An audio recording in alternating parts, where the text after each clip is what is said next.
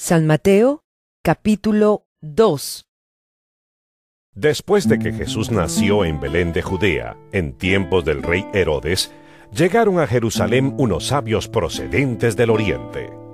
¿Dónde está el que ha nacido rey de los judíos?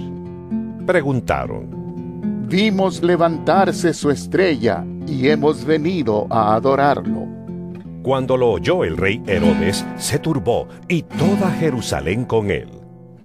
Así que convocó de entre el pueblo a todos los jefes de los sacerdotes y maestros de la ley y les preguntó dónde había de nacer el Cristo. En Belén de Judea. Le respondieron. Porque esto es lo que ha escrito el profeta. Pero tú, Belén, en la tierra de Judá, de ninguna manera eres la menor entre los principales de Judá, porque de ti saldrá un príncipe que será el pastor de mi pueblo Israel. Luego Herodes llamó en secreto a los sabios y se enteró por ellos del tiempo exacto en que había aparecido la estrella. Los envió a Belén y les dijo, Vayan e infórmense bien de ese niño, y tan pronto como lo encuentren, avísenme, para que yo también vaya y lo adore. Después de oír al rey, siguieron su camino, y sucedió que la estrella que habían visto levantarse iba delante de ellos hasta que se detuvo sobre el lugar donde estaba el niño. Al ver la estrella, se llenaron de alegría. Cuando llegaron a la casa, vieron al niño con María, su madre, y postrándose lo adoraron. Abrieron sus cofres y le presentaron como regalos oro, incienso y mirra. Entonces, advertidos en sueños de que no volvieran a Herodes, regresaron a su tierra por otro camino. Cuando ya se habían ido, un ángel del Señor se le apareció en sueños a José y le dijo, Levántate, toma al niño y a su madre y huye a Egipto. Quédate allí hasta que yo te avise, porque Herodes va a buscar al niño para matarlo.